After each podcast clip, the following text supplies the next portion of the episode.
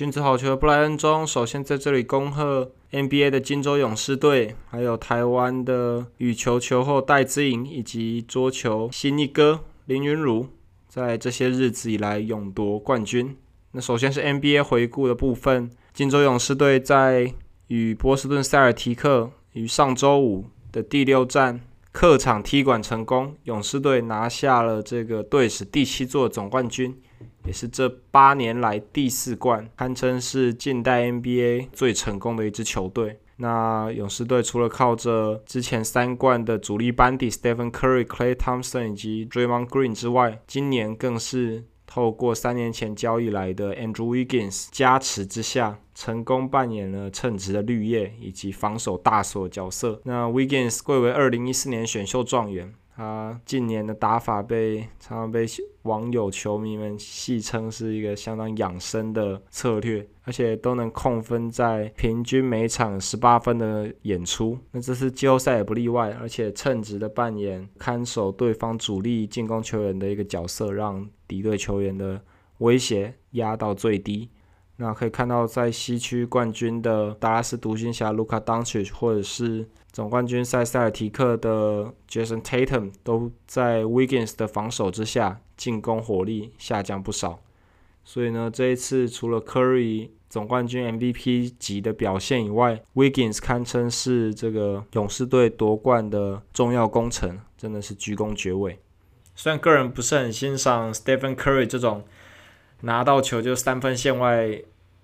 出手的一个球风，但是不得不承认，他们真的是近十年来。啊、呃，严格来说是近八年 NBA 最成功的一支球队啊！不但八年内六度打进总冠军赛，其中拿下了四冠以外，也是队史第七冠，一举让他们成为联盟史上总冠军第三多的一支球队。那前两名分别是波士顿塞尔提克以及洛杉矶湖人并列的十七座为最多，所以金州勇士队离他们虽然还有一段差距，但是在这几年呢，靠着浪花兄弟们的小球阵容，也是打出了一个新高度。尤其今年总冠军赛又是在一胜两败之后三连胜，不但让塞尔提克队这一季在总冠军系列赛之前都没有尝到连败记录的数据破功，而且是在这么关键的时刻连败收场，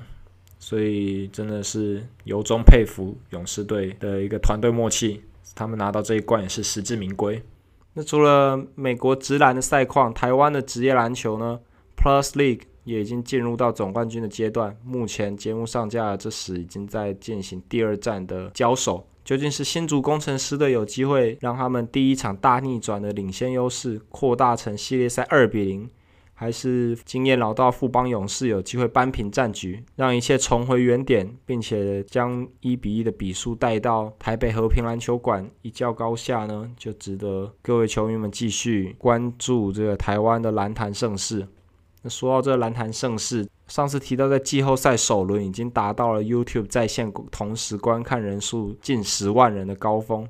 现在果然从工程师对国王的封关战，那时候已经突破来到大约十二万人左右。那总冠军赛同样打得精彩，新竹工程师在主场克服了最多二十三分的落后，这在最后关头一举逆转勇士，最后是以一分之差险胜。这场比赛也是相当长一段时间都维持十一二万人的观看人数，所以呢，如果后续的几场比赛也是打得这么焦灼的话，那势必能有机会让台湾篮球热潮再次维持在一个热度。尤其相较于稍早结束的 T1 联盟，他们可能总冠军赛三场比赛加起来都还不及 Plus League 目前季后赛任何一场的主场观众人数。尤其在工程师主场经营有成之下，你可以看到这个进到场内宛如一片紫海。对于台湾篮球的不论是行销还是经营来说，都是一个相当好的结果。那刚刚开头有提到戴资颖，三月十九号，也就是台湾时间星期日的下午时间，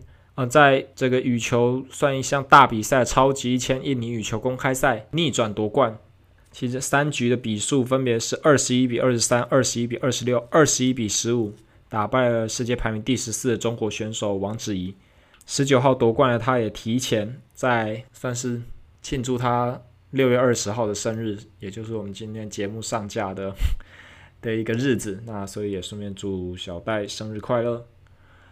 那除此之外呢，去年在东京奥运赛场上表现突出的年轻小将桌球好手林昀儒，在塞尔维亚的一项相对没这么大的比赛，在世界桌球职业联盟里面的一个算普通挑战赛塞尔维亚站拿下了单打冠军。决赛赛场是四比零的比数横扫了中国比他更年轻一岁的向鹏。那林昀儒在二十岁，快要满二十一岁的年纪拿到了这个单打冠军，也真的是前途无量。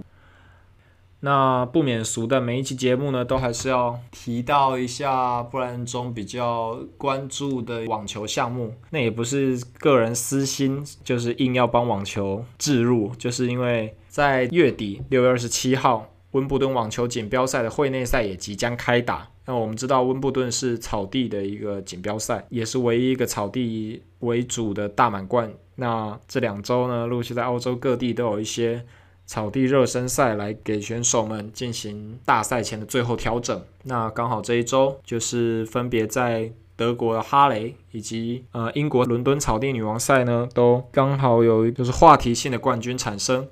像是哈雷赛事最多冠是就是有签终身合约的 Roger Federer，可惜他今年还是因伤还没有办法复出。这个是由波兰好手 Huber h u r k a c h 拿下了最后的冠军，而且他在决赛是打败了目前的世界球王来自俄罗斯的 Daniil Medvedev，而且他冠军晋级之路也是相当的精彩啊！不但四强先逆转胜网球场上创意十足、打法流畅，但是场外行为有些争议的 Nick k i r o s 以外，决赛击败球王 Medvedev 获得冠军也是实至名归啊！那另外呢，为什么要提到在英国伦敦的草地女王锦标赛？是因为呃，因为前阵子因为手伤而开刀的意大利帅哥好手 Matteo Bertini，今年因因为赶不上这个法网，所以那时候我们的签表分析没有提到他。那去年温布顿打进决赛的他呢，今年伤愈复出之后的草地赛季也是表现辉煌，这个连拿两站的草地冠军，除了在上上周的斯图加特以外，就是在这一周英国草地女王赛再拿一周冠军。那他也是继 Roger Federer、Andy Murray 以及 Novak Djokovic 的名将之后呢，再有人能够连续打进了两个草地决赛的记录，那是相当不简单啊！因为刚手术完再回到赛场就能有如此高水准的演出，真的是让观众、球迷朋友期待接下来开打的温布顿锦标赛。那说到今年的温布顿网球锦标赛呢，呃，比较有争议的一个部分就是他们因为乌俄战争的因素而取消了俄罗斯以及白俄罗斯的参赛资格。那么因为大满贯是隶属于 ITF 还有四大满贯的网球协会合办的，因此不属于这个 ATP 男子职业网球或者是 WTA 女子职业网球协会所管辖。但是他们冠军也是网球巡回赛里面最多积分的。那因为有部分选手因为这种政治因素而被剥夺了参赛权利呢，所以 ATP 还有 WTA 反制温布顿的做法就是取消他们今年的呃参赛积分。因此呢，虽然今年是温布顿中央球场一百周年的纪念，也是蛮难得的一个年份，但是就因为场外的这种政治因素而因演变到这个职业网球联盟对他们的一些制裁还有反制。导致呢，有一些顶尖好手们，基本上是球王 Daniil Medvedev，或者是也在世界前十的俄罗斯好手 Andrei Rublev，呃，还有女子网坛的前球后 Victoria Azarenka，还有同样是世界前十的白俄罗斯好手 Aryna Sabalenka，都因为国籍问题没办法出赛，其实是相当可惜的。那损失最为惨重的，莫过于是去年冠军。嗯，Novak Djokovic，因为他就算打了比赛，也是积分会被全部扣光，所以他去年的冠军两千分呢，在今年无论如何都没办法守住，那这对他的排名也将会有所影响，最多可能会滑落到世界第六或者是第七的这个位置。那么另一项好消息就是 Rafa Nadal 先前打法网的时候，曾经传出这脚伤的疑虑。呃，他也表示说，他出赛都是要打止痛针上场。那那时候也担心他会不会就因此放弃了温布顿网球锦标赛，因为毕竟也不是他擅长的草地球场，再加上他过往都会有在年末有大休的一个情况。那当初担心他会不会就是提早到这个草地赛季就休赛。那不过虽然他没有打，刚刚说到前两周的一些热身赛。但是在前阵子也，纳达尔已经发表声明，他会如期的参加这一场比赛，因此争取年度全满贯的记录还是存有一线生机。那那既然都讲到温布顿了，我们就不得不多提一下这个曾经在二零一零年创下亚洲网坛惊奇，也就是我们台湾男子网坛的一哥卢彦勋。他近期也推出他和其胞兄，也就是他哥哥卢威儒两个人的算是口述的一本自传，嗯，书名叫做《生于奋斗》。那前阵子也办了一场粉丝见面会，他们在书中也提到一些他们这二十年网球生涯的一些点点滴滴，不管是场内还是场外，以及他们现在退休之后想要为台湾的网坛。提膝后进这些所努力以及准备，那都在书中里面提到。那粉丝见面会现场当天也是有许多他的忠实粉丝啊，这些球迷发问很踊跃，大家也对他们的分享感到非常有共鸣。会后的签书会也是大排长龙。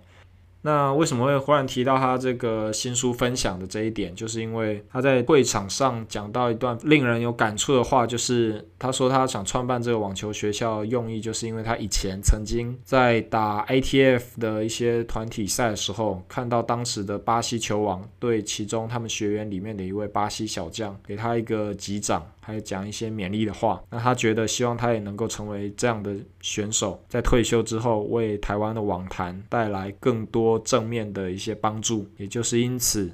才会有呃卢彦勋网球学院的诞生。那严格说起来，算算是台湾第一个这样以球员身份为名的一个网球训练基地。所以，就像刚刚说的，希望在不久的将来能够看到这一些小选手们也能够成为昔日的卢彦勋，或者是说像谢淑薇、詹永然这些扬名国际的一些台湾好手。那现在曾俊信已经走在这条路上了，我们期待不论是男子还是女子的台湾好手们，能够在未来的网球场上发光发热。那以上就是本期的节目内容啊，可能涵盖的有点多不同的面向那，希望听众朋友们还能够接受这种节目类型。那我是布莱恩中，祝你有个愉快的一周，我们下次再会。